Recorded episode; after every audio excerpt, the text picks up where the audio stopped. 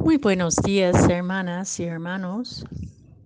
Hoy, viernes de la quinta semana del tiempo ordinario, meditamos el Evangelio de San Marcos, capítulo 7, versículos 31 a 37. La primera lectura es del libro de Génesis, capítulo 3, versículos 1 a 8. En aquel tiempo salió Jesús de la región de Tiro y vino de nuevo por Sidón, el mar de Galilea, atravesando la región de Decápolis. Le llevaron entonces a un hombre sordo y tartamudo y le suplicaban que le impusiera las manos él lo apartó a un lado de la gente, le metió los dedos en los oídos y le tocó la lengua con saliva. Después, mirando al cielo, suspiró y le dijo, Efeta, que quiere decir, ábrete. El momento se le abrieron los oídos, se le soltó la traba de la lengua y empezó a hablar sin dificultad.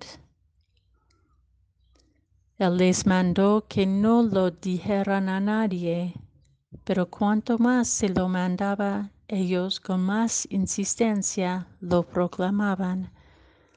Y todos estaban asombrados y decían, Qué bien lo hace todo.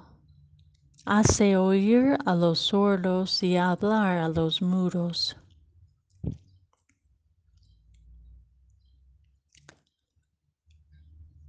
Efeta, ábrete. La capacidad de escuchar y de proclamar se funda en el mismo movimiento en un mismo deseo de Dios para con nosotros. La Iglesia incluso ha incluido en el rito de bautismo esta palabra, efeta, efeta, y este gesto de tocar los oídos y los labios como una señal del deseo de Dios que podamos como discípulos y discípulas escuchar su palabra y proclamarla. Meditando de nuevo este pasaje del Evangelio de San Marcos, me atrevo a contemplar la intimidad con que relata este encuentro. Jesús pone sus dedos en los oídos del sordo mudo y toca la lengua con su saliva. En efecto, Jesús le besa. Imaginar que Jesús besa a esa persona podría escandalizarnos o avergonzarnos o, avergonzarnos, o incomodarnos. Pero creo que es importante reconocer que el beso de Jesús es el beso del de Dios Creador y refleja la gran intimidad de amor que Dios tiene para con nosotros, cada una y cada uno. Incluso cuando nos sofocamos en el silencio aislador cuando nos incomunicamos incapacitados a causa de una mente cerrada y un corazón temeroso. La primera lectura hoy justamente es justamente lo que por siglos fue enseñado como el pecado original, la desobediencia de Eva y Adán al comer el fruto del árbol del conocimiento del bien y del mal. engañados por la serpiente.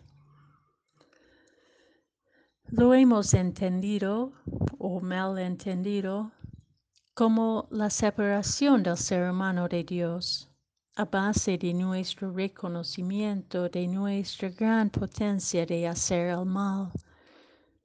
Y el bautismo nos libre de este pecado original. Sin embargo, tenemos que reconocernos también, tanto en el relato de Génesis como en el Evangelio, tan capaces de divinidad, capaces de hacer el bien y reconocer el bien.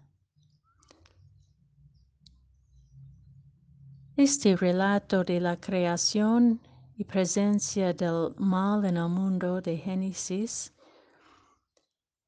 en el fondo no ha sido completamente apreciado. Por lo menos en mi experiencia, no pocas veces han sido utilizado para justificar nuestra maldad y explicar el castigo de un Dios decepcionado por la confianza que puso en el ser humano. Pero el texto, al meditarlo más profundamente, es profundamente liberador. El comer del fruto del árbol del conocimiento del bien y del mal, el ser humano, varón y mujer, recibe la gran responsabilidad de discernir el bien y el mal. Nos hace conscientes de nuestra mortalidad, nuestra fragilidad y desnudez.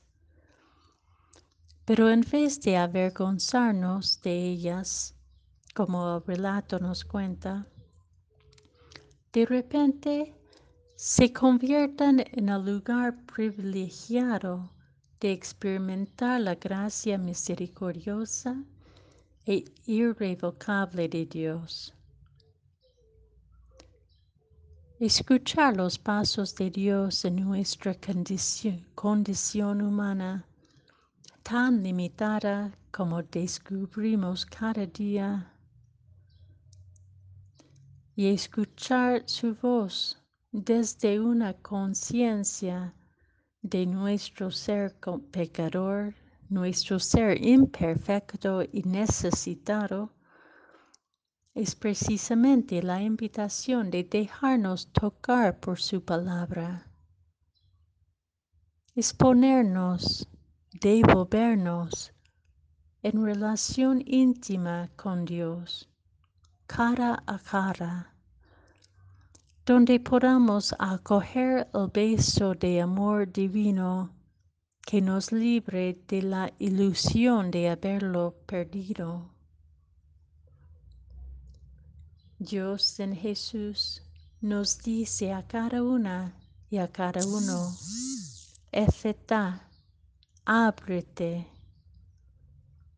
a escuchar y a proclamar todo el bien que Dios ha hecho.